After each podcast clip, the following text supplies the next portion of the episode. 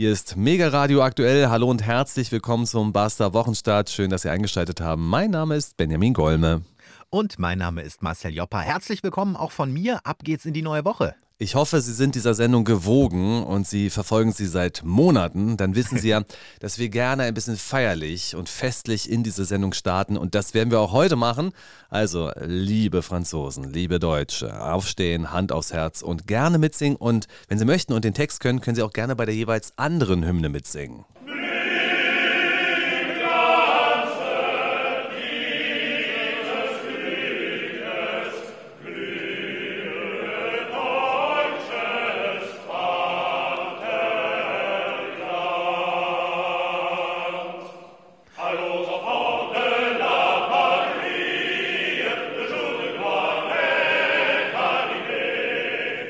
Marcel, ich habe genau gehört, wie du Luft geholt hast. Dazwischen wolltest du ansetzen zur französischen Hymne? Das klang so ein bisschen äh, wie bei mir um die Ecke in der Eckkneipe äh, nach äh, acht Bier aufgenommen. So, so, die Herrenrunde erhebt sich und singt jetzt, weiß ich nicht, 60 Jahre Élysée-Vertrag, da singt man ja dann mal beide Hymnen, richtig? Ja, so ist es. Und ein ZDF-Journalist hat dazu kommentiert, ähm, irgendwas im Sinne von, ja, solche Bilder müsste es viel häufiger geben. Und ich denke mir so, okay, solche Bilder, Soldaten singen die Nationalhymnen, das brauchen wir häufiger. ja, ich weiß nicht. Also ähm, ich glaube auch, dass diese, äh, ich meine, die, die sozialen Netzwerke sind ja voll gewesen, hier 60 Jahre Élysée-Vertrag und alle Politiker, französische, deutsche, haben sich ja getroffen und alles voll und hier noch ein Selfie und hier noch ein, ein Bild. Aber äh, ähm, ich glaube, dass das in Westdeutschland deutlich mehr verfangen hat als in Ostdeutschland beispielsweise. Ja, es ist tatsächlich so, dass man da drüben ja diese Sprache auch häufiger spricht und dass natürlich die Bindung eine ganz andere ist. Sehr logisch. Ja, beispielsweise im Saarland. Also das ist natürlich nochmal was, eine ganz andere Hausnummer als, äh, weiß ich nicht, Sachsen. Ne? Klar. Ich habe früher mal in Kehl am Rhein gearbeitet, also der Grenzstadt zu Straßburg im Elsass.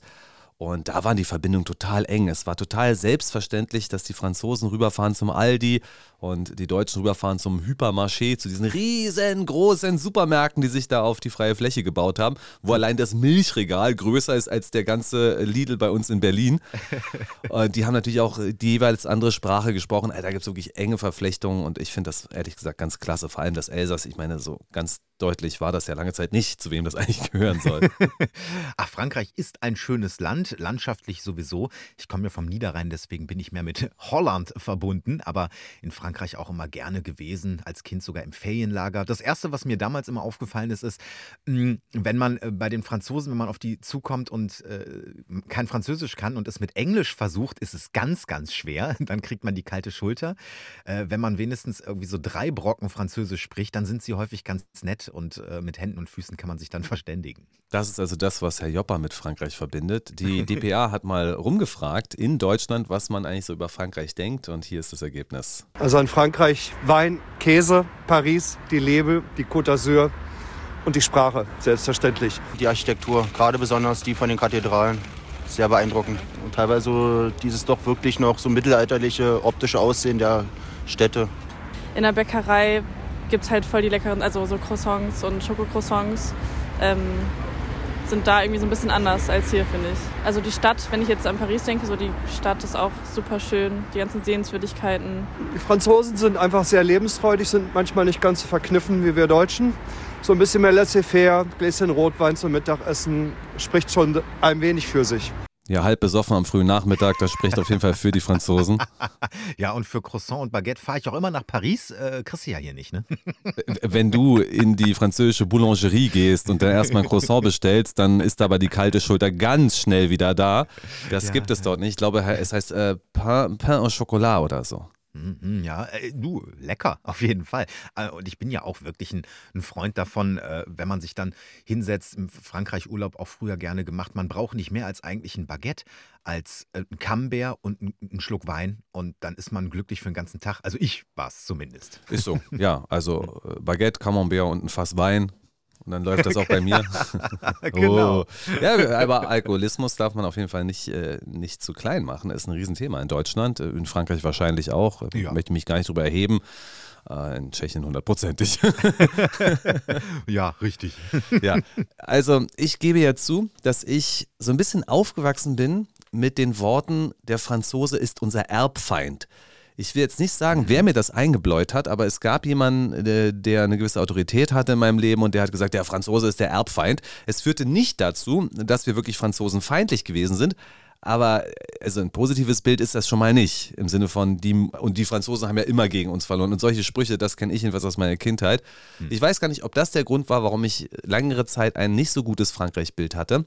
Also diese Klischees, ja. Du hast ja eben auch schon so ein Klischee aufgemacht letzten Endes. Also wenn du da kein, Eng kein Französisch sprichst, dann zeigen mhm. sie die kalte Schulter. Mhm. Ähm, und die sind ja arrogant, die Franzosen. Die halten sich für was Besseres. Und hier tun sie immer so mit ihrem Essen.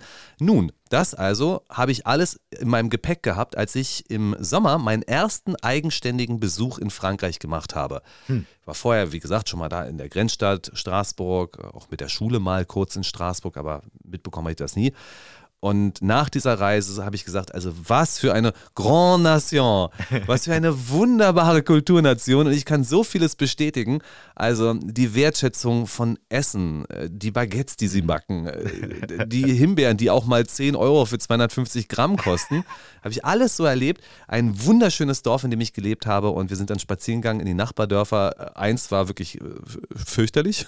Mhm. Das war ganz schlimm. Das war so eine Art Satellitenstadt, wo eindeutig arme Menschen gelebt haben und in die mhm. andere Richtung bis du spazierst. Und ich bin da an Häusern vorbeigekommen mit riesigen Vorgärten, die aber durch riesengroße Mauern geschützt waren. Da konnte man bloß irgendwie hochspringen und rüber gucken. Äh, so ein Reichtum, so eine Schöngeistigkeit kenne ich aus Berlin jedenfalls nicht. Ich weiß nicht, ob es jetzt in mhm. Schwabing oder Grünwald in München so schön sein kann wie dort. Ich war total beeindruckt. Ja, also ich glaube, dass vielleicht der ein oder andere äh, Bayer auch was mit den äh, Franzosen gemeinsam hat. Ähm, das ist ja wirklich diese, dieses Leben. Also, dass man wirklich das Leben genießt, die Natur genießt, dass man äh, Nahrungsmittel genießt. Äh, das ist in Frankreich, das wird da ganz groß geschrieben. Ich finde aber, Frankreich hat noch ein Alleinstellungsmerkmal, wenn man sich viele andere europäische Länder anguckt, äh, wenn es um, um die Arbeit geht. Also Arbeitskampf zum Beispiel oder dass die Menschen auf die Straße gehen. Das haben wir ja auch bei den Corona-Protesten Protesten, das haben wir bei den Gelbwesten gesehen. Äh, auch das ist eine ganz andere Mentalität. Wenn der Deutsche auf die Straße gehen soll, ja, mein Gott, wofür denn bloß? Äh, ja, dann Fridays for Future, so nach dem Motto. Aber dass wirklich es um die Wurst geht, ähm, da ist Frankreich ganz weit vorne. Emmanuel Macron wird in diesem Jahr auch einiges auszustehen haben, weil er jetzt ja mhm. tatsächlich seine Rentenreform durchdrücken möchte. Hat er schon vor vielen Jahren angekündigt und jetzt möchte er ernst machen und die wird dazu führen, dass viele Franzosen länger arbeiten sollen. Und äh, ich meine, die Deutschen gucken rüber und denken sich, na gut, also wir arbeiten deutlich länger als die Franzosen, sollen sich mal nicht so haben. Aber das ist ja eine Frage, die muss man gesamtgesellschaftlich entscheiden. Ja, aber die Franzosen sind halt auf die Straße gegangen und äh, immer wieder. Und deswegen arbeiten die jetzt nicht so lange, wie wir Deutschen es schon tun. Weil die Deutschen halt nicht auf die Straße gegangen sind. So, mit uns kann man es ja machen. Naja, ich meine, es gibt ja auch Argumente dafür, dass man länger arbeiten soll. Ähm, wenn man halt eben, die, wenn die Lebenserwartung gestiegen ist von um fünf oder acht Jahre, dann ist ja doch verständlich, dass diese weiteren Lebensjahre bezahlt werden müssen. Die Rente ja. endet ja nicht mit 84 und dann sagt man so, jetzt guck mal, du hast genug Rente bekommen, sondern die geht ja zur Not auch bis 93. Das ist ja die Klar, Problematik. Nur man kann halt nicht einen, einen, äh, großen Hut über alles drüber stülpen. Es gibt so viele Berufe, die auch einfach körperlich sind, die kannst du im hohen Alter ja überhaupt nicht mehr machen. Also äh, find mal eine Pflegekraft, die über 50 ist. Ähm, äh, auch viele Lehrer sind ausgebrannt, aber das hat eher andere Gründe als die körperlichen. Ähm, äh, ich denke, da muss man vielleicht eher die einzelnen Gewerkschaften befragen und mit ins Boot holen, an, anstatt da jetzt eine große Reform von oben herab zu machen. Und was sich natürlich auch geändert hat in den vielen Jahren. Also vor 20 Jahren, äh, da hatte ein Mensch einen Job und den hat er dann auch irgendwie bis zur Rente gemacht und davon konnte der leben. Ganz, ganz viele können das ja heute gar nicht mehr mit Entstehung von Minijobs, äh, von Zeitarbeit und Leiharbeit und so weiter, äh, dass der irgendwie zwei oder drei Jobs machen muss. Und das geht natürlich auch an die Substanz. Das machst du auch nicht bis du 70 bist in den vergangenen Tagen gingen immer mal wieder so Zahlen durch den Raum. Wie viel Rente muss ich äh, ein, also wie viel Geld muss ich einzahlen, um wie viel Rente zu bekommen? Mhm. Und äh, ich habe es jetzt nochmal rausgeschaut bei Focus. Sie möchten im Alter 2000 Euro Brutto-Rente beziehen. Viel Glück. Hier steht, ähm, zum Start des Berufslebens mindestens 4500 Euro brutto verdienen und dieses Einkommen bitte halten, mindestens 45 Jahre lang. Also sagen wir mal, Rente mit äh, 67 ist ja im Moment so äh, das Ding. Dann müsstest du also mit 22 anfangen, in die Arbeitswelt einzutreten und schon 4, 5 verdienen und das dann über 45 Jahre ohne Brüche in der Erwerbsbiografie. Ja, Äh, genau. Gut, da kann man sagen, da kriegst du halt keine 2000 Euro Bruttorente, aber es zeigt für mich schon auf, dass für viele Menschen das deutsche Rentensystem auch am Ende des Tages nicht das übrig haben wird, äh, was sie sich vielleicht vorgestellt haben, wenn sie sich damit noch nie beschäftigt haben. Was glaubst du denn, warum so viele Rentner auswandern? Weil ihr Geld einfach im Ausland mehr, mehr wert ist. Und äh, natürlich, äh, es gibt ja mehrere Hintergründe. Die Politik will uns ja auch zur Vorsorge zwingen, muss man ja auch sagen. Oder wenn es nach der FDP geht, die Aktienrente, ne, mu- muss man sich man zwischendurch, muss man, man muss halt selbst vorsorgen. Aber das ist halt auch völlig klar, äh, dass man mittlerweile nebenher irgendwie versuchen muss, den einen oder anderen Euro äh, in die Altersvorsorge zu stecken, weil sonst äh, kannst du mal schön äh, gucken, wo du bleibst. Ich bin auch gespannt, wo ich bleibe. Da kommen ja einmal im Jahr kommt ja dieser Brief da, wo drin steht, wie viel 3,50 Euro ich so bekomme. Äh, bei mir ist es ja tatsächlich so gewesen, ich habe ja gar nicht lange Zeit so einen richtigen äh, sozialversicherungspflichtigen Job gemacht. Ich glaube so vielleicht vier, fünf Jahre und jetzt bin ich ja schon fast 40. Hm. Äh, Das sieht natürlich schon mal mit, den, mit diesen Anwartschaftsjahren bei mir total schlecht aus. Und gerade diese Arbeit, die ich damals gemacht habe, war auch noch wenig bezahlt. Das heißt, ich habe in die staatliche Rente wirklich ganz wenig eingezahlt und müsste jetzt langsam gucken, wie ich das irgendwie oder weiß nicht. Ich weiß nicht genau, was da passiert Aber mit mir du, in Benjamin, 25 ich kann Jahren. dich beruhigen. Äh, du und ich, wir sind Journalisten. Und als Journalist, da gehst du nicht in Rente, da fällst du irgendwann mit 90 tot vom Mikrofon um. Äh, da ist nichts mit früher ausscheiden. Na, wenn man das möchte, ne? Ja, ja, ja. ja. Oder ja auch- wenn man es muss. Das ist auch die Frage. Ja, ist richtig. Ja. Mhm. Gut, also wunderbar. Jedenfalls haben die sich da alle getroffen, Kabinett, und es war ja noch viel mehr dabei. Also nicht nur die Kabinette waren dabei, es war eine riesige Delegation. Ich weiß gar nicht, was Katrin Göring-Eckert da wieder gemacht hat in ihrem Hosenanzug, beziehungsweise einen richtigen Sakko, richtigen Das Anzug mit Krawatte und Turnschuhen. Äh, Also die waren da jedenfalls alle dabei, riesengroßes Treffen und man hat sich mal wieder versichert, wie wichtig die äh, französisch-deutsche Zusammenarbeit ist. Na, ist ja auch so. Ja, ähm, äh, ist es, äh, ich fand halt nur diesen, diesen Trubel wieder sehr groß, der mir da auf Twitter begegnet ist. Übrigens ausschließlich natürlich von Politikern und ausschließlich von Regierungspolitikern. Ähm, hast du dieses Selfie gesehen, ähm, was äh, Emmanuel Macron gemacht hat? Äh, er war quasi dann im Vordergrund zu sehen, also er hat es selbst fotografiert und dann war Olaf Scholz und dann mehrere Regierungspolitiker aus beiden Lagern. Das sah so ein bisschen aus wie äh, die Gang ist jetzt am Wochenende mal durch Paris gezogen, also die, die Elite-Gang Mhm. und ist danach fein essen gegangen. Aber ein, ein Selfie machen wir noch. Komm, Emanuel. Emanuel, du hast da gerade das Handy draußen. Mach mal eben. Ja, ja, ich habe es gesehen. Ich habe ein anderes Foto gesehen, da standen sie halt alle wie die Orgelpfeifen aufgereiht und Ulf Porschert, also äh, Chef von Die Welt, hat dann irgendwie was geschrieben. Ja, also mal wieder typisch deutsche Modesünden. Und ich habe mir das angeguckt, was meint der Mann denn? Also Christian Lindner sah aus wie ein Topmodel und äh, der französische Gesundheitsminister, den kannte ich nur deswegen, weil natürlich vorher Karl Lauterbach ein ganz stolzes Ja, Selfie ja. mit ihm gepostet hat. Der sah aus wie ein Schlumpf, ja. Also äh, dreimal zu lange Hosen. Ich fand, die Deutschen waren nicht deutlich schlechter gekleidet als die Franzosen. Diejenigen, die ich schlecht gekleidet fand, also da habe ich durchaus auch auf französischer Seite was gefunden. Und vor allem solche Form von Oberflächlichkeit, Selbstbeschimpfung bringt überhaupt keine Punkte. Also ich finde, unsere Politiker haben es mittlerweile auch gelernt, äh, ihre Leibesfülle oder ihre physische Hülle ganz vernünftig zu umwanden, ja. Ja, ich habe das Bild dann mir auch angeschaut, auch mit diesem Tweet und bin dann auch die Leute langgegangen und habe gedacht, was meint er denn jetzt explizit? Also so wie er es gesagt hat, da müsste ja einer da im Clownskostüm stehen. das war aber jetzt nicht der Fall. Gut, also Anke Rehlinger, Ministerpräsidentin vom Saarland, die hatte irgendwie so ein, so ein Cape da an. Da sage ich jetzt auch mal, ja, das ist Geschmackssache. Aber dass man jetzt von riesigen Modesünden spricht, habe ich auch nicht gesehen. Köstlich übrigens Karl Lauterbach, wo du gerade vom Clown sprichst. Manche, manche halten ja Karl Lauterbach Weil er so viel Humor hat, meinst du sicherlich, ne? Hm. Ja, absolut. Ja, weil er sehr lustig ist. Und Ja. gut, die Fliege hat er schon vor vielen Jahren abgelegt, angeblich auf Anraten seiner fünf Töchter. Ja, und auch die Blume, die Wasser spritzt, hat er auch nicht mehr. Aber er hat ja in der vergangenen Woche wieder irgendeinen Sachverständigenbericht äh, zugestellt bekommen. Und da siehst du also ein Foto von diesen sechs, sieben Sachverständigen, wie sie sich total freuen, dass sie dem Gesundheitsminister diesen Bericht übergeben. und Herr Gesundheitsminister steht in der Mitte und ist der Einzige, der die Maske anhat. Ich frage mich, wer ist denn jetzt eigentlich der Sachverständige? Mhm. Ist Herr Lauterbach der Einzige auf dieser Welt, der noch irgendeine Form von Sachverstand hat? Äh, oder sind es die Umstehenden? Ja, und das Schöne war, es gibt ja ein zweites Bild, äh, äh, genau aus der Gruppe, was kurz vor oder kurz nach dem Foto entstanden ist. Aber sie stehen noch genauso, unterhalten sich aber gerade. Also sie sind einander zugewandt und da hatte Karl Lauterbach keine Maske. Ach nein. Auf. Also mit anderen Worten, er hat es wirklich auf dem offiziellen Foto steht er da in der Mitte nur mit Maske als einziger. Und bei dem Bild, was kurz danach entstanden ist, hat das halt nicht mehr. Also ich weiß nicht, wem er da einen Bären aufbinden will, den Medien, den Zuschauern, also mir nicht. Hm.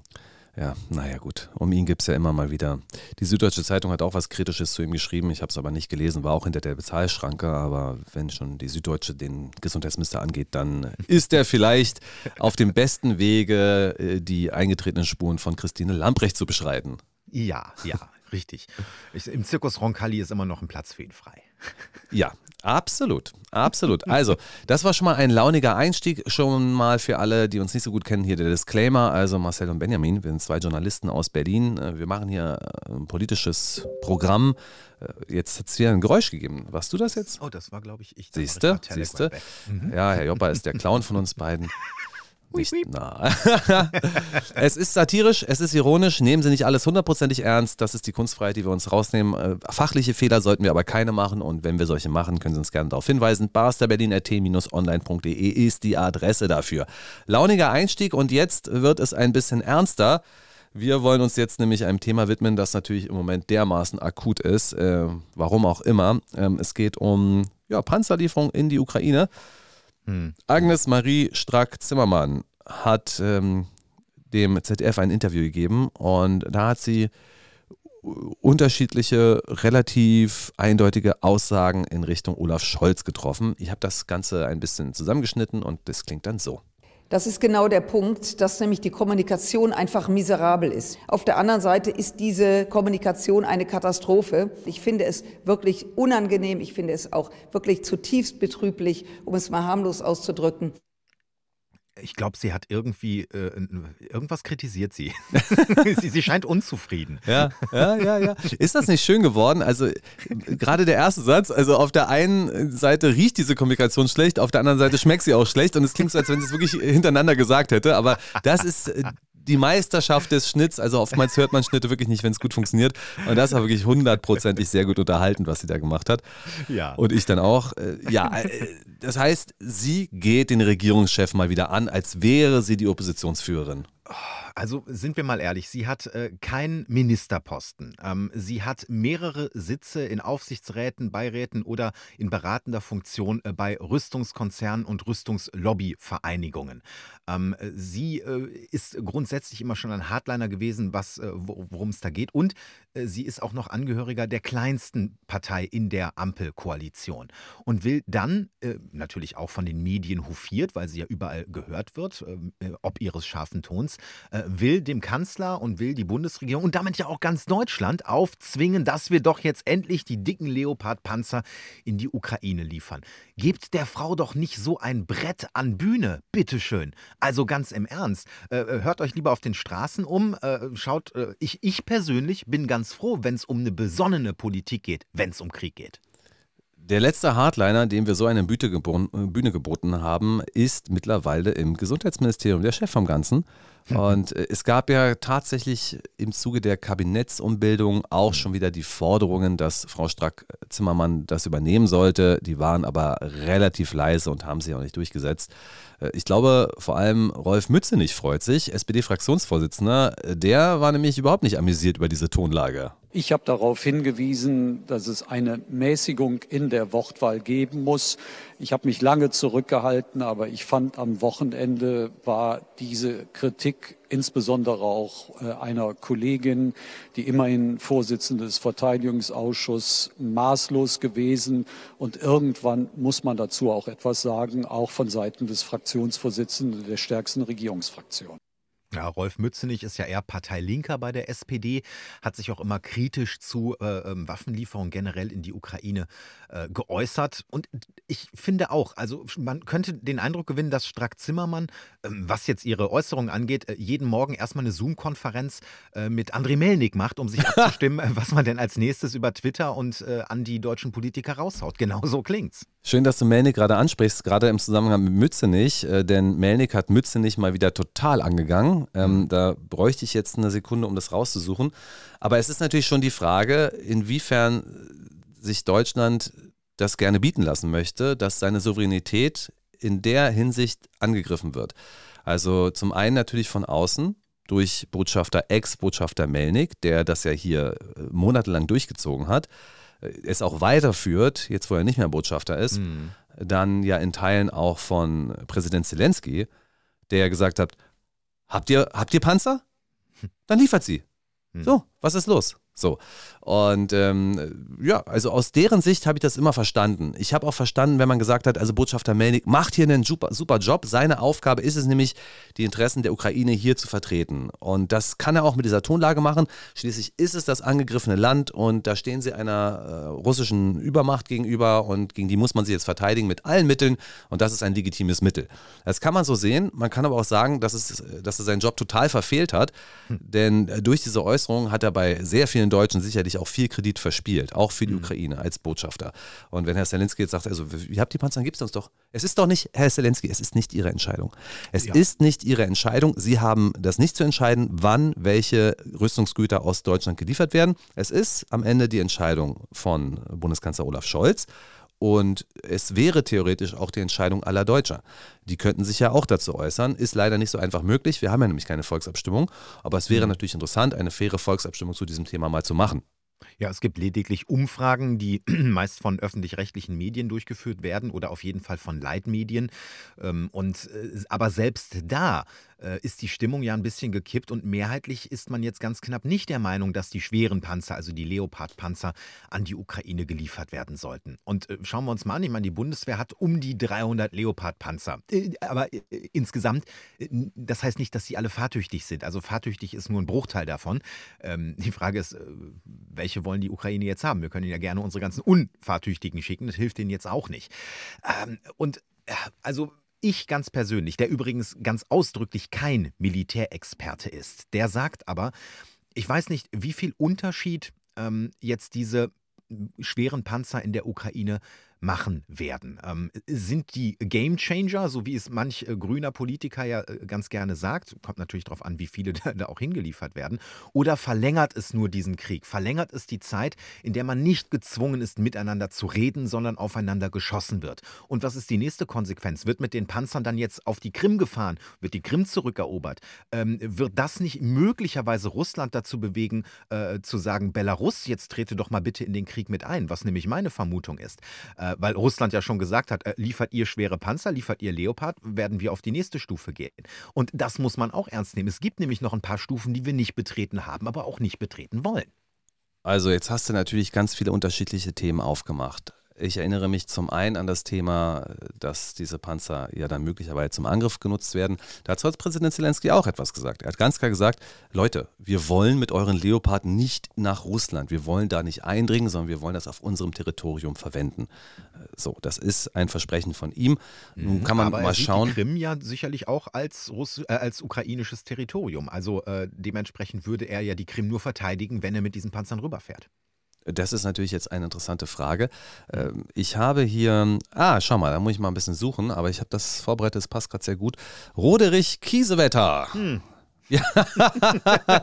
CDU-Bundestagsabgeordneter, Verteidigungspolitiker, ich weiß gar nicht, wo dieses Verteidigung herkommt, also Kriegspolitiker, Angriffspolitiker, was auch immer, wie man es nennen will. Ich finde dieses Verteidigungsministerium, ach, wir verteidigen uns ja bloß. Nichts wird hier verteidigt. Wann Nix. wurde denn Deutschland das letzte Mal hier bei uns ja. verteidigt? Und nein, ich möchte nicht, dass du jetzt wieder ankommst mit äh, Herrn Struck, Gott habe ihn selig, ja, aber es wird ja am Hindukusch ja, verteidigt. Da wird es ja, ja, eben nicht. nee, wird es nicht. Nein, wird es ja eben nicht, sondern es müsste ja hier verteidigt werden. Also jedenfalls ist ähm, er Rüstungspolitiker. Politiker oder Kriegspolitiker. Roderich Kiesewetter selber auch äh, gedient und lange Zeit in der Bundeswehr. Und wir hören mal an, das passt ganz gut zu dem, was du gesagt hast. Was wollen wir strategisch erreichen? Wenn wir wollen, dass die Ukraine gewinnt, muss mir ganz klar sagen, das sind die Grenzen vom Januar 22. Und Zelensky selbst hat angeboten, über die Krim kann man die nächsten 15 Jahre entscheiden. Also Zelensky ist Realpolitiker, der weiß, dass die Krim nicht rückeroberbar ist.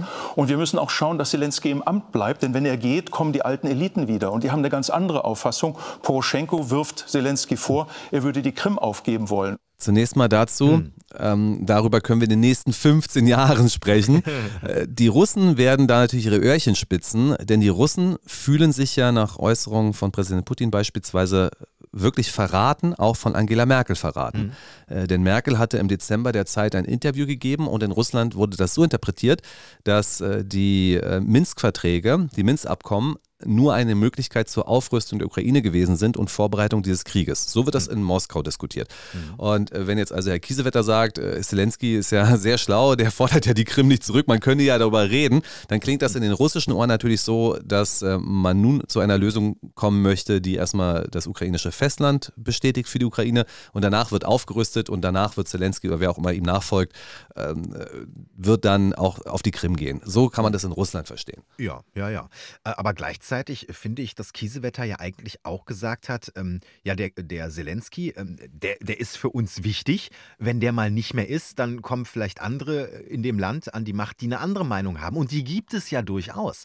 Äh, und auch in der ukrainischen Bevölkerung, habe ich mir sagen lassen, ist Zelensky hoch umstritten, äh, aber aus anderen Gründen. Da geht es weniger äh, um, um den Krieg, da geht es äh, um Korruption, da geht es um das Einflüstern des Westens, dass er da, ähm, wie einige behaupten, eben gar nicht selbst Entscheidungen trifft. Da geht es eher darum. Ähm, natürlich hier im Westen kriegt man davon nichts mit. Da ist Zelensky der Hofierte, der in den Medien seiende, der auf den Covern der Zeitschriften ist und der natürlich da auch im Amt bleiben muss, klar. Das ist tatsächlich so eine Art Blackbox. Das ist, finde ich, wirklich schwierig, dass wir überhaupt keine Ahnung haben, was die Menschen in der Ukraine eigentlich denken oder was auch die geflüchteten Menschen jetzt konkret zum Krieg denken. Mhm. Man hat so das Gefühl, da ist ganz viel Patriotismus, da ist ganz viel Wille, das mitzumachen. Aber das ist ja genau das, was kommuniziert werden soll.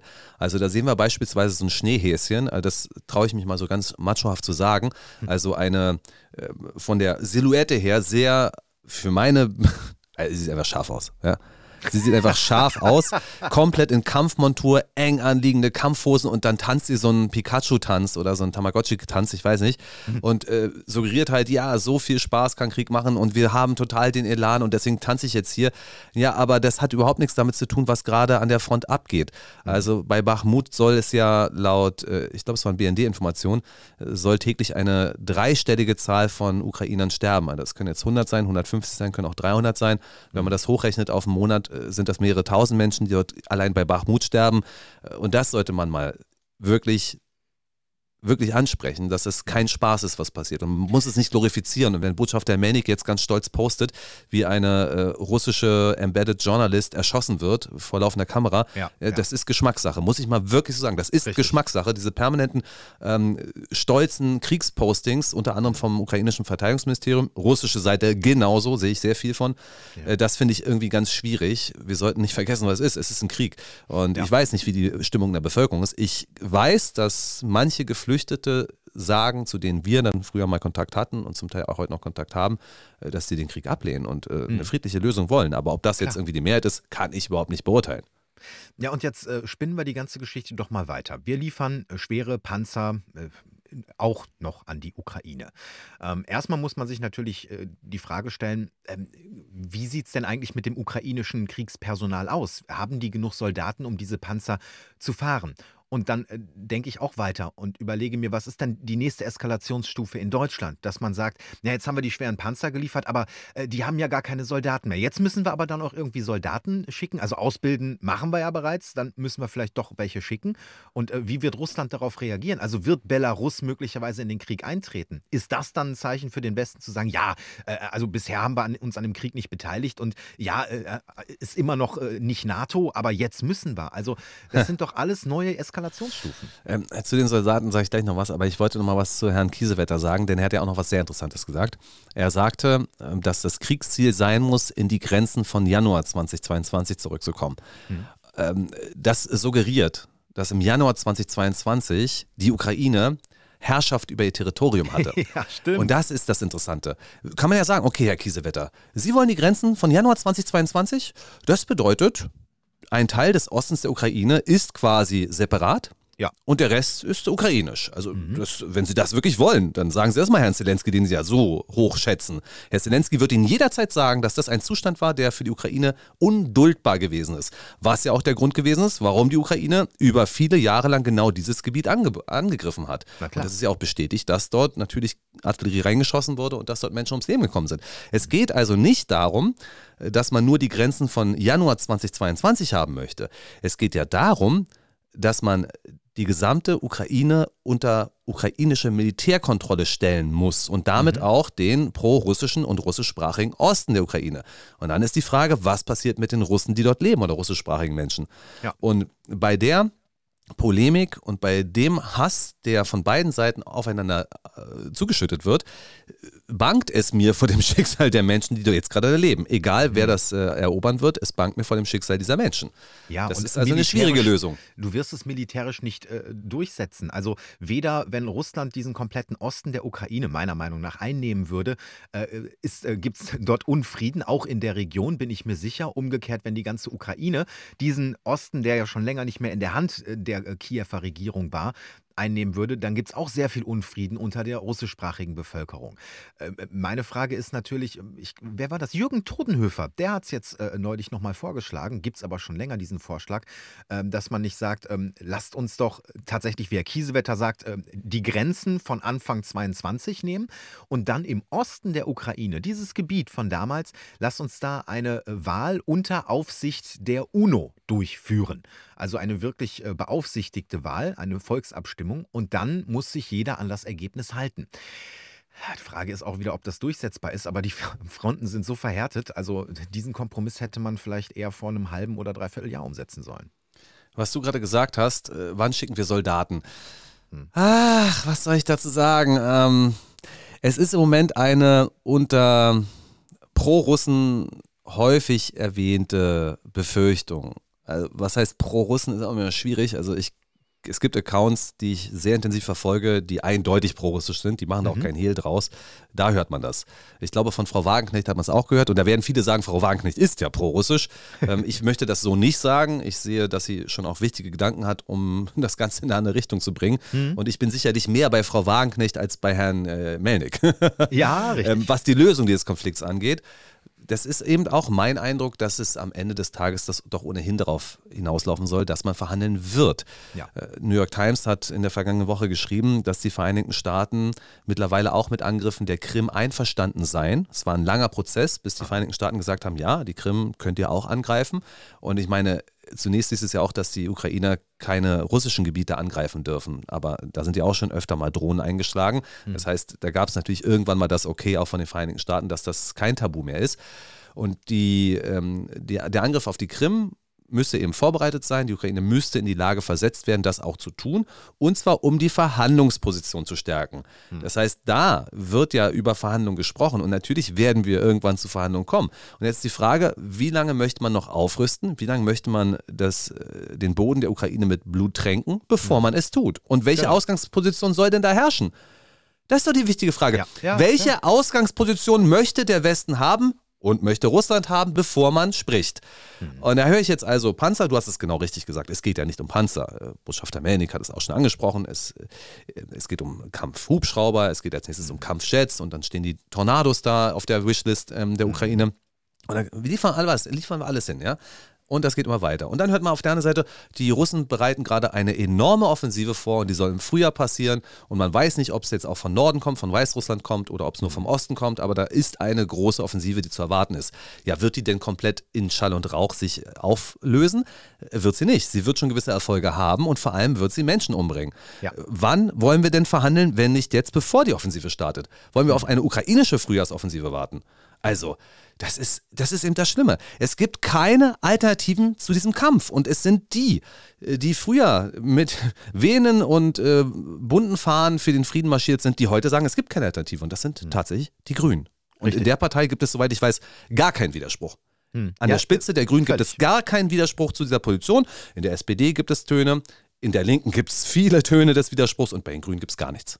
Ja, und äh, hättest du das mal irgendwie vor, vor 20 Jahren oder 30 Jahren oder selbst vor 10 Jahren äh, teilweise einem Grünen gesagt, dass jetzt das Motto ist Frieden schaffen mit Waffen, äh, also da wären doch die Leute reihenweise ausgetreten. Aber nein, das ist eine riesige Mitnahmementalität bei den Grünen, die alle wirklich auf, auf Lieferung, Lieferung, Waffen, Kampf, Kampf sind, ähm, um eben, was du gerade sagtest, eine mögliche Verhandlungsposition zu verbessern.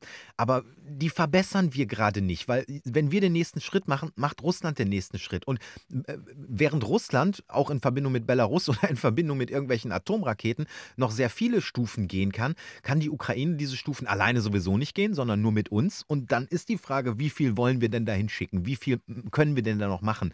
Und mit jedem Panzer, den wir hinschicken und der dort, dort abgeschossen wird, äh, sterben äh, ukrainische Soldaten, die in diesem Panzer saßen. Und es sterben einfach Menschen auf beiden Seiten. Also, es ist alles so hochkompliziert. Man kann jetzt ja auch argumentieren, jetzt haben wir uns ja erstmal ganz gut unabhängig gemacht von äh, russischem Gas und Öl und, und, und. Also ich glaube, dass das bis heute nicht der Fall ist. Nein. Äh, weder glaube ich, dass genug angelandet werden kann, dass das strukturell auch der Industrie ausreicht. Ähm, noch weiß ich, ob es jetzt bei Uran auch schon erreicht ist und, und, und. Oder inwiefern nicht eigentlich russische Ressourcen über Indien, Saudi-Arabien und andere Länder zu uns kommen und das einfach bloß ein äh, sag ich mal, so ein 20% Fake ist. Also zu 80% funktionieren die Sanktionen, zu 20% werden sie unterlaufen. Ähm ja. ja, äh, ein Beispiel vielleicht noch, weil es gerade dazu ganz gut passt. Äh, Meldungen von letzter Woche. Äh, die Spritpreise sind ja extrem gestiegen und zwar vor allem im Osten Deutschland und, äh, und da vor allem in Berlin und Brandenburg. Und alle wundern sich äh, und, und gucken irgendwie und denken, ja, aber warum denn? Ja, es liegt an der Raffinerie in Schwedt. In der Raffinerie in Schwedt wird hauptsächlich äh, Öl raffiniert für den Großstadt Bereich für Berlin und Brandenburg eben. Und äh, nicht nur Benzin, auch Diesel und auch Kerosin, übrigens für den Flughafen. Und die sind nur zu 50 Prozent gerade ausgelastet, Tendenz fallend, äh, weil seit dem 1.1. ja äh, die westliche Sanktion gilt, kein Rohöl mehr äh, russisches über die Pipelines nach Deutschland. Und das ist eine ganz klare, eine ganz klare Folge auf westliche Politik. Sagt nur keiner. Also die Abhängigkeit von russischen Rohstoffen ist auf jeden Fall gesunken. Ich denke, das können wir auch so sagen. Hm. Dann sind ja die Pipelines auf mysteriöse Weise hm. explodiert. Wissen ja. wir auch immer noch nichts. Das heißt, ja. diese Lebensader zwischen Russland und Deutschland und ganz Europa ist äh, einfach so weg. Auch immer es gewesen ist. Äh, auf jeden Fall hat Präsident Putin damit äh, ein Druckmittel verloren. Und jetzt kann man sagen, der hat ja gar nicht mehr so viele Druckmittel. Dementsprechend ist es jetzt ja möglich, aus unserer Sicht den Konflikt immer weiter intensiver zu gestalten. Manch einer sagt eskalieren, andere sagen, wir gestalten ihn intensiver und wir machen das so lange, bis Russland tatsächlich mit nackten äh, Beinen dasteht. Und äh, ich sag mal so, Soldaten offen einzusetzen, halte ich nach wie vor für äußerst unwahrscheinlich. Mhm. Äh, aber alles reinzugeben, was möglich ist, ist ja auch eine Antwort, die nachvollziehbar ist. Also Stark Zimmermann ja. sagt selber, hä, was soll das? Es kommt doch sowieso. Und dazu habe ich, wenn ich mich nicht täusche, auch eine Aussage von hier. Es werden die Leopard 2 Panzer kommen. Sie werden kommen, weil einfach es sinnvoll ist und es ist schlimm genug, dass es immer wieder Druck bedarf, Lageveränderung, um darauf zu reagieren. Und äh, der neue Bundesverteidigungsminister erlebt heute eben, und ich glaube ihm, dass er das anders will, davon gehe ich jetzt mal aus, erlebt heute das erste Mal, wenn man an der Kette liegt und eigentlich Dinge anders machen will. Und ich sag's nochmal, Frau Strack-Zimmermann, Politikerin der kleinsten Bundestagsfraktion in einem Land, was ein kleiner Teil von Europa ist, möchte Krieg führen gegen das flächenmäßig größte Land der Erde, das auch noch verbündet ist und wirtschaftlich eng verzahnt mit dem bevölkerungsreichsten Land der Erde, China, und dem zweitbevölkerungsreichsten Land der Erde, Indien. Herzlichen Glückwunsch, Frau Strack-Zimmermann. Ähm, ja, äh, Ihre Argumentation ist, es kommt ja ohnehin, also warum warten wir eigentlich? Und die Frage stellen sich ja sowieso schon wirklich viele. Also die stelle ich mir auch. Herr Scholz äußert sich ja dazu eher vorsichtig. Also so ganz erschließt sich mir seine Argumentation nicht. Wir können ja kurz mal reinhören, was er dazu gesagt hat. So wie wir in der Vergangenheit vorgegangen sind, immer eng abgestimmt mit all unseren Freunden und Verbündeten, die konkrete Lage besprechend, werden wir auch in der Zukunft vorgehen. Wir müssen befürchten, dass dieser Krieg noch sehr lange dauert und deshalb ist für die Ukraine wichtig, dass sie weiß, wir werden unsere Unterstützung nicht nachlassen und so lange handeln wie notwendig. Aber deshalb bleibt auch dieses Prinzip, das uns durch die letzte Zeit so gut getragen hat, für die Zukunft wichtig. Wir handeln nur eng miteinander abgestimmt Ich glaube, da spielen mehrere Faktoren mit rein. Einerseits möchte er, glaube ich, abwarten, bis auch die USA schwere Kampfpanzer liefern, die übrigens, wir haben ja irgendwie 300 und die haben viele tausend von vergleichbar schweren Kampfpanzern, die sie aber nicht geliefert haben. Ähm, man möchte natürlich nicht alleine, dass Russland alleine auf den Finger mit den Deutschen, äh, auf die Deutschen zeigt, äh, sondern dass es am besten natürlich alle Länder irgendwie schwere Kampfpanzer schicken. Und zweitens glaube ich, muss er auch erstmal auf diese äh, ja, Bestandsaufnahme bei der Bundeswehr warten. Wie viele haben wir denn da eigentlich und wie viele sind im Einsatz? Sind da vielleicht jetzt irgendwie nur fünf einsatzfähig und die liefern wir so nach dem Motto? Äh, ist vielleicht auch nicht so gut. Da muss der neue Verteidigungsminister erstmal ran. Mhm. Nun geht also der Krieg bald ein Jahr und die Forderungen nach Waffen sind permanent da gewesen und es wurden ja bereits auch unter Frau Lambrecht Listen erstellt was so da ist und was man mhm. vielleicht liefern könnte. Und du glaubst tatsächlich, dass man jetzt anfangen muss, die Leopard zu inventarisieren und zu überlegen, welche fahren können. Glaubst du das? Nein, ich bin mir ganz sicher, dass das schon getan wurde. Es kommt nur nicht an die Öffentlichkeit, weil das Ergebnis wäre erschütternd, das sage ich dir. also Herr Pistorius, äh, wenn er jetzt anfängt zu prüfen, äh, spielt auf Zeit. Hm, ja. Und ähm, hat es in der ARD auch versucht zu erklären. Es geht um ein schweres, äh, äh, schweres Panzer, eine schwere Panzerwaffe, die eben auch für Offensivzwecke genutzt werden kann und muss. Und da muss man sehr sorgfältig abwägen, wann man die in dieses Geschehen mit einbringt. Und ich finde es richtig, auch in deutschen und europäischen Interessen, dass man das behutsam und abgewogen tut und nicht äh, über, übereilt oder leichtfertig. Wann man sie in das Geschehen einbringt, das fand ich sehr interessant. Also er schreibt der Ukraine vor, wann sie mit Leopard 2 Panzern in das Geschehen eingreifen dürfen, anstatt den Ukrainern zuzutrauen, dass sie das selber abschätzen können. Da können wir gerne noch einen Schritt weiter gehen. Wir können den Ukrainern auch gerne vorschreiben, wann sie Friedensverhandlungen führen müssen. Hm. Das ist ja nicht ihre Sache, offensichtlich. Also wenn deren Militärtaktik äh, nachrangig ist und wir entscheiden, wie sie auszusehen hat, dann können wir ihnen auch sagen, wann sie über Frieden verhandeln müssen. Ja gut, aber sind wir ehrlich, wenn jetzt die USA vielleicht äh, zusammen mit Brüssel oder auch nur die USA äh, sagen würden, ihr müsst jetzt verhandeln, äh, dann würde das die Ukraine tun müssen, weil die Alternative wäre, dass alle Auslandszahlungen, vor allem die USA, die ja mit Milliarden viel mehr äh, gegeben hat als äh, Europa, ähm, dann müsste die Ukraine das tun, weil sie sonst äh, keine drei Tage durchhalten würde ohne westliche Subventionen. Und damit kommen wir zu unglaublich spannenden Fragen, nämlich die Frage des Verhaltens der Vereinigten Staaten. Mhm. Also äh, Lloyd Austin kommt aus dem Flieger breitbeinig wie ein Footballspieler, der gleich den Quarterback umnietet. Und man denkt sich so, hat er jetzt, hat er jetzt wirklich Probleme beim Laufen? Oder ist das jetzt mas toxische Maskulinität, was ist denn das jetzt eigentlich? Die Körpersprache war auf jeden Fall interessant. Und dann wird ja gemunkelt, dass er sich auch im, gegenüber Deutschland doch sehr kritisch geäußert habe und dass er das ja sehr schwierig finde, dass Deutschland da jetzt nicht vorangeht. Da kann man von allen Seiten argumentieren. Man kann sagen, die Vereinigten Staaten haben schon so viel gegeben. Ich weiß nicht wie viel, das, äh, ich schätze mal so das Achtfache von dem, was Deutschland gegeben hat. Da kommst du nicht mit hin. Also, ähm, wenn ich äh, recht informiert bin, hat Deutschland ja irgendwie zwei Milliarden mhm. im Moment so im Spiel und äh, die USA müssten irgendwie bei 13, 14 Milliarden oder Das wäre aber weniger als das Achtfache, da käme ich Ach, aber locker hast, mit hast, hin. Du hast völlig recht. Ich glaube, ist, wo war denn die Grafik? Ich habe sie leider gerade Ich habe sie auch gesehen, ja, ja, ich habe sie auch gesehen. Ja, Mist, ja. Äh, ja. Also, mhm. äh, auf jeden Fall liefern sie natürlich deutlich mehr. Das heißt, sie könnten argumentieren, ja, wir haben jetzt schon das und das und das gemacht, wir haben gerade ein neues Paket geschnürt und dementsprechend sind wir jetzt beim Thema Panzer ein bisschen zurückhaltend. Das soll jetzt bitte Deutschland machen. Mhm. Jetzt sagt äh, Parsa Mavi, SPD-Bundestagsabgeordneter, ähm, schreibt zur Rüstung Rüstungslieferungen bei Twitter. Deutschland leistet die zweitgrößte Militärhilfe an die Ukraine. 900 Panzerfäuste, 14 Panzerhaubitzen, 2030 Gepard-Panzer, bla bla bla.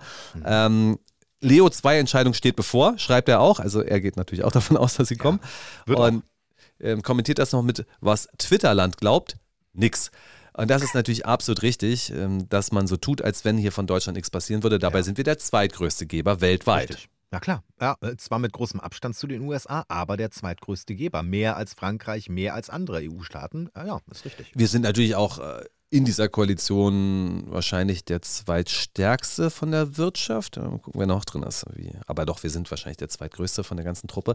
Und um mit Boris Pistorius zu sagen, ja, Deutschland ist die größte Volkswirtschaft in Europa, deswegen sollte es auch unser Ziel sein, die stärkste und am besten ausgestattete Armee der EU zu haben. Zitat Ende, Interview Oh, in der Bild am Sonntag. Da müssen sie aber aufhören, die ganze Zeit Waffen an äh, Griechenland zu liefern, weil die haben, die haben echt mal Panzer. Also was die an Panzer, äh, da, äh, da müssen wir aber ordentlich aufrüsten. Also Boris Pistorius, neuer Verteidigungsminister, sagt, Deutschland soll die stärkste und am besten ausgestattete Armee in der EU haben. Und ich finde, ehrlich gesagt, ah, ich weiß nicht, wo das jetzt alles herkommt, warum man jetzt unbedingt meint, das so machen zu müssen. Ich bin ja auch kein riesiger Freund von einer riesengroßen europäischen Verteidigungsarmee, aber ich bin definitiv nicht davon äh, ein Freund zu sagen, wir sind die Stärksten in Europa und wir müssen auch das Beste haben. Wenn die Franzosen beispielsweise Atomkraftwerke haben und Atomreaktoren und natürlich Atomwaffen und die Briten Flugzeugträger haben, dann bin ich doch niemand, der sagt, ja, jetzt brauchen wir aber selber eigene Atomwaffen und wir brauchen drei Flugzeugträger, weil wir sind nämlich die größte Volkswirtschaft. Ich halte das für nicht zielführend. Ich glaube auch, dass das äh, unsere ausländischen Partner, wie es heißt, gar nicht so gerne hören. Außer natürlich, man äh, verkauft es den USA wieder als äh, mindestens 2% des Bruttoinlandsprodukts äh, für eben den Wehretat äh, bereitzustellen. Das wollen sie ja, das will ja die NATO. Äh, aber dass man dann irgendwie gegenüber Frankreich oder welchen äh, oder Großbritannien oder so einfach sagt, ja, wir, wir haben den größeren, also wir wollen den größeren haben und daran arbeiten wir jetzt. Und dann kommt 100 Milliarden Sondervermögen und, und, und. Äh, Leute, lasst uns erstmal das, was wir haben, richtig sanieren. Äh, Dann lasst uns äh, die Truppe so ausstatten, dass das mit Kleidung und allem Möglichen auch funktioniert, auch im Winter übrigens. Und dann können wir mal schauen. Also lasst uns doch das technische Hilfswerk von mir aus sehr stark aufrüsten, weil die Jungs machen wirklich eine wichtige Arbeit hier in Deutschland. Und die verteidigen Deutschland, die wehren mehr, als die Bundeswehr das bisher konnte und getan hat. Wir müssen gleich nochmal über die USA sprechen, aber vorher noch ähm, eine Erwähnung. Nun heißt es ja, wir müssen letzten Endes alle Waffengattungen aufrüsten.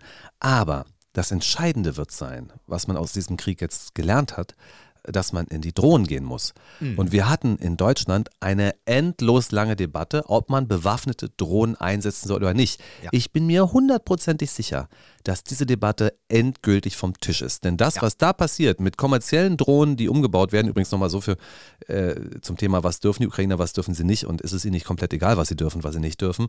Äh, also äh, Drohnen zum zivilen Zwecke bei irgendwelchen Firmen kaufen, sie umzubauen in Rüstungsdrohnen und dann einzusetzen. Äh, frag mal das zivile Unternehmen, ob die damit einverstanden waren oder das nicht einfach so tolerieren. Ja. Ähm, also Drohnen sind das große Thema und da wird die Bundeswehr massiv investieren. Ich wollte noch was zu den USA sagen. Man kann ja auch sagen, warum machen sie es nicht? Warum liefern sie keine Abrams-Panzer? Das ist die spannende Frage. Ich sehe ja auch Videos, wo angeblich Abrams-Panzer durch Deutschland nach Polen gebracht werden. Ich habe die Zahl, wie viele dieser Panzer im Moment in Europa sind, übrigens nicht gefunden bislang. Es würde mich Nee, sehr interessieren. Mhm. Äh, Wenn es jetzt also heißt, ähm, die Deutschen haben ein paar hundert von Leopard, ja, das hätten die Vereinigten Staaten ja möglicherweise auch von ihren Panzern hier. Ja, ja. Ähm, es gibt mehrere Argumente, die angeführt werden. Also beispielsweise, er ist ja nicht schneetauglich. Da hört man irgendwie, er ist ja nicht schneetauglich. Äh, dann heißt es aber wieder, natürlich ist das schneetauglich. Auch dafür gibt es Kettenaufsätze, da fährst Ja. du auch bei Schnee einen Berg hoch. Aber nein, er ist nicht schneetauglich. Dann heißt es, ach, er verbraucht so viel Sprit. ah ja, kommt, Leute. Ah ja, kommt. Das ist jetzt das Argument, dass man im Krieg Sprit verbraucht. Ich habe da was so gefunden im Fokus. Also, äh, der deutsche Panzer soll 530 Liter Diesel auf 100 Kilometer verbrauchen. Der Abrams 700. Also eine Differenz von 170 oder ich schätze mal so 30 Prozent mehr. Ähm, es handelte sich allerdings um Kerosin. Also der Abrams verfeuert Kerosin in einem Gastank und dadurch wird dann Energie. Also es ist eine andere Technologie, das ist alles richtig. Aber die Ukrainer arbeiten ohnehin mit tausend unterschiedlichen Systemen. und jetzt auch noch dieses eine neue System würden sie dann auch hinkriegen oder sie kriegen alles nicht hin. Das ist auch möglich. Also ich glaube nicht, dass die Ukraine, die ja äh, schreit in Form von Zelensky nach Waffen, äh, äh, zu den USA sagen würde, ne, aber eure Panzer, die nehmen wir nicht, weil ah, das mit dem Kerosin ist so blöd. Also das glaube ich nicht, wenn die USA sagen würden, hier, nimmt mal 400, sagen die sicherlich nicht nein. Mhm. Ja. Und nun hörte ich, dass äh, die USA auch anbieten würden, dass die Länder, die jetzt den Leopard in die Ukraine geben, dann US-amerikanische Panzer als Ersatz bekommen würden. Oh, Ringtausch. Richtig. Und das ist natürlich hochinteressant, äh, denn das könnte ja bedeuten, dass zum Beispiel die polnische Armee umsteigt vom Leopard, den sie in die Ukraine gegeben haben, hin zum Abrams, den sie aus den USA haben. Also einen Systemwechsel in der Rüstungspolitik machen. Mhm. Und Oh, da muss ich schnell in Kerosinaktien investieren. Europäische Kerosinaktien gehen durch die Decke. ja, und wenn man das ökonomisch betrachtet, gibt es jetzt Leute, die sagen, ja, für die Bundeswehr doch eine super Sache. Also für, wer ist denn das? Rheinmetall, glaube ich, macht den. Macht Unter den anderem. Ähm, für die Rheinmetall ist es doch eine gute Sache. Jetzt erschließen wir einen neuen Markt und dieser Markt heißt Ukraine. Äh, Ja, gut, da wird sicherlich einiges passieren auf diesem Markt. Wenn aber die Vereinigten Staaten parallel andere Märkte übernehmen, zum Beispiel Polen oder Skandinavien mit ihren Panzern, könnte das für Rheinmetall auch negativ sein. Vielleicht also ist, das, ist die Taktiererei auch Industriepolitik von Herrn Scholz. Ja, natürlich. Eine ja. These nur in den Raum. Ja, ja, das spielt aber ganz sicher auch mit rein. Da, da, da machen, wir, machen wir uns nichts vor, sicher. Mhm. Also, wunderbar. Da haben wir jetzt ja viel über dieses sehr, sehr ernste Thema gesprochen. Ich schaue mal, ob wir uns noch irgendwen anhören müssen. Was wir uns nicht alles anhören müssen. das ist wohl wahr. Ja, äh, wir können ja noch mal kurz Herr Mützenich anhören. Der spielt nämlich die Kugel genau in das Feld der anderen Partei. Ich finde aber, dass der Bundeskanzler führt, insbesondere in seiner Vernunft, in seiner Besonnenheit. Es gibt eine enge Abstimmung auch mit dem amerikanischen Präsidenten. Auch hier wird ja ein schwerer Kampfpanzer der Abrahams nicht geliefert. Und äh, sind wir auch mal ganz ehrlich, ich glaube, wenn du dich jetzt auf der Straße umhören würdest von zehn Leuten und du fragst mal zu den Panzern, wenn du überhaupt jemanden äh, hast, der sich dazu äußern möchte, dann sicherlich nicht, dass er sagt, ja, Olaf, jetzt liefer endlich diese Panzer in die Ukraine. Es sind vornehmlich Politiker aus dem anderen Lager und die Medien, die die ganze Zeit unseren Kanzler als den Zauderer, den, äh, der, der sich nicht äußern möchte, nicht kann, nicht will, hinstellen, um genau das, und das erinnert mich so sehr an Corona, äh, dass es da diese, diese Welle gibt, um die öffentliche Meinung auch natürlich zu beeinflussen. Und genau das passiert. Äh, Und wie gesagt, wenn du dich auf der Straße umhörst, den meisten Leuten ist, glaube ich, das Thema völlig Wumpe. Äh, Und äh, die schalten weg, wenn wieder die nächste Meldung über Panzer kommt. Die wissen ja gar nicht mehr, was sie denken sollen. Annalena Baerbock hat ein klassisches Äpfel- und Birnenbeispiel gebracht. Ja. Sie sagte, also wir, wir wollen das den Polen nicht verbieten, die Leopard-Panzer rüberzuschicken. Also nochmal für alle zur Erklärung, denn das war hier auch im Haushalt ähm, Thema von Gesprächen. Also meine Frau fragte, hä, wieso müssen denn die Polen uns fragen, bevor sie ihre Panzer abgeben dürfen? Da habe ich gesagt, naja, schau mal, wir liefern unsere Panzer in ein Land und müssen sicherstellen, dass wir das diesem Land geben. Polen könnte ja theoretisch auch Afghanistan beliefern. Hm. Deswegen die Taliban, ja. Deutscher Leopard in Händen von Taliban. Wäre gespannt, was die damit Ist alles schon. anstellen können. Glaube Ist ich schon. Äh, Ist schon. schon, ja. Und deswegen müssen die Polen uns vorher fragen, ob sie das den Taliban geben dürfen. Und dann dürfen wir Nein sagen. Und das ist eben die Frage mit der Ukraine auch. Also wollen wir, dass das so ist? Und Frau Baerbock sagte dazu, wenn die Polen uns fragen, na klar, ich bin dafür, wir machen das. Wir können es ja gar nicht ablehnen, weil wir in der Schweiz nach Munition für den Gepard fragen. Und das finde ich wirklich, ich weiß nicht, ich will da nicht die falschen Worte finden. Ich finde es unglaubwürdig. Das eine ist eben ein Kampfpanzer und das andere ist Munition für ein Verteidigungsgerät, was man auch für einen Angriff benutzen kann, aber am Ende des Tages für ein Verteidigungsgerät. Also Frau Baerbock braucht nicht so tun, dass das genau das Gleiche ist. Und sobald wir uns entschieden haben, nach Munition für das eine zu fragen, ist es ja klar, dass wir auch das andere liefern müssen. Das ist mir wirklich deutlich zu vereinfachend. Ich finde es übrigens interessant, dass ich Frau Baerbock ähm, schon länger nicht mehr in der Intensität in Medien vertreten gesehen habe, wie es vielleicht noch vor ähm, einem Vierteljahr der Fall gewesen ist. Ich frage mich, ist sie möglicherweise unter den Hardlinern nicht hardlinig genug und man nimmt lieber eine Strack-Zimmermann? Oder äh, sagt man von vornherein, äh, eigentlich geht es nicht um Diplomatie, so deswegen brauchen wir auch nicht die oberste Diplomatin zu fragen, also Frau Baerbock, sondern lieber den Verteidigungsminister. Ähm, das finde ich einen interessanten Wandel. Weißt du, es geht mehr um äh, Rüstung und weniger um Diplomatie, auch was die Personalien angeht in den Medien. Frau Baerbock hat ja ihre Position abgesteckt. Hm. Und jetzt ist es, wenn es jetzt gegen Herrn Scholz geht, vielleicht nicht die Situation, mh, wo sie sich kritisch gegenüber den, äh, dem Kabinettschef äh, äußern sollte. Aber die Aussage, aber die Aussage, wir liefern das Polen, das ist ja eigentlich schon über seinen Kopf hinweg, meiner Meinung nach. Aber Und, äh, hast du übrigens auch Ricarda Lang äh, mitbekommen? Die hat sich ja durchaus auch kritisch geäußert. Und äh, sie hat, äh, wie, wie es ja auch mit Lützi und es gibt ja überall diese wunderbaren Namen. Und sie hatte sich ja hingestellt und hat gesagt: äh, Komm, liefern wir die Leos doch. Ja, die Leos. Ne? Die Leos das ist, das ist so, ja, diese Tierpanzer. So, einen Strack Zimmermann habe ich noch, dann noch ein Schlusswort und dann ist es wirklich genug mit diesem harten Thema. Zumindest wäre ein Signal richtig gewesen, den Partnern schon mal grünes Licht zu geben. Das muss ja nicht jeder, sondern die, die den Leopard 2 haben und bereit sind, ihn in die Ukraine zu verlegen. Das wäre der erste Schritt gewesen. Und, äh, ja, reicht. Also ich will davon gar nicht mehr hören und ich nehme auch nur darauf Bezug. Frau Strack-Zimmermann, beantworten Sie mir eine Frage. Gibt es ein offizielles Ersuchen der polnischen Regierung auf eine Erlaubnis? So. Ja. Frau Strack-Zimmermann, jetzt sind Sie dran. Beantworten Sie diese Frage. Hm. Und ich habe fast das Gefühl, dass die Antwort nicht Ja lautet. So, und dann, dann sind wir mal beim Thema. Mateusz Morawiecki, die Briten, alle versuchen, Druck zu machen in dieser Frage. Und Kanzler Scholz, wirklich fasziniert der Mann. Ich bin total ja, gespannt, was der ja, uns noch bringt. Ja? ja, aber wie gesagt, um das abschließend vielleicht äh, noch einmal zu betonen, äh, ich bin mir sicher, dass es wie auch bei allen anderen Waffen sind, die wir geliefert haben, dass es nur eine Frage der Zeit ist. Es ist nur eine Frage der Zeit und des Aussitzens. Das haben wir schon bei den Pumas gesagt, dass es natürlich kommen wird.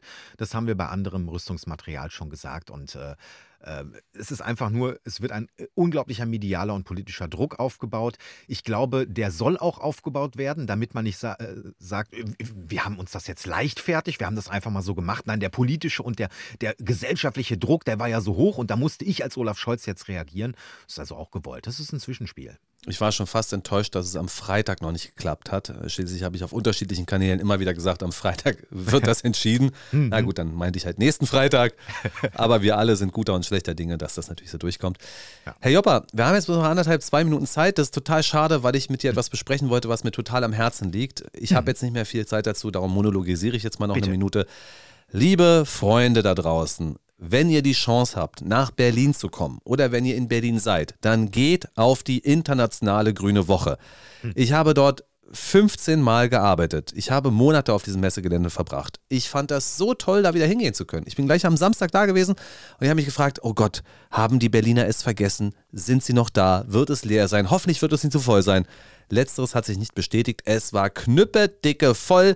Die Leute waren auch knüppeldicke voll, also Sternhagel voll. Es wurde viel getrunken, es wurde viel gegessen. Es war wirklich wie 2018. Es war ein wunderbares Erlebnis. Alles war dabei. Tiere, Essen, Trinken, Wurst kaufen. Ich habe mir ein Wurstpaket für, für 20 Euro gekauft. Da hat äh, die Wurst pro Kilo 7 Euro gekostet, 100 Gramm 70 Cent, also super günstig. Mhm. Äh, Käsepaket, äh, da habe ich wirklich richtig zugeschlagen. Es war ein ganz tolles Erlebnis und wenn ihr die Chance habt, bitte macht das auch. Ich glaube, ich äh, werde diese Woche auch mal vorbeischauen. Ja, jetzt hast du mich hungrig gemacht. ja, ja, also einfach herrlich. Ich sag mal, das war auch ein besonders günstiges Wochenende, weil da ja auch immer die ganzen Ausländer da sind, also die Bayern und die Niedersachsen, die Schleswig-Holsteiner. Ist so toll. Du denkst, sind wir eigentlich die gleiche Rasse oder Gattung? Was sind wir eigentlich, wenn so ein, diese Landwirte, die von früh der Kindheit nur mit Schweineblut ernährt werden. Die sind einfach 1,94 Meter und so richtig groß und fleischig. Und dann stehe ich daneben und denke mir so: Mensch, du bist echt ein Kerl, Wahnsinn. Es hat total Spaß gemacht. Ja, Leute, das war es leider schon wieder für heute. Auch das hat Spaß gemacht. Ich bin Benjamin Golme. Das war's für heute bei Mega Radio Aktuell. Unser Wochenstart. Auf bald. Mein Name ist Marcel Jopper. Bis dahin und kommen Sie gut durch die Woche. Ciao.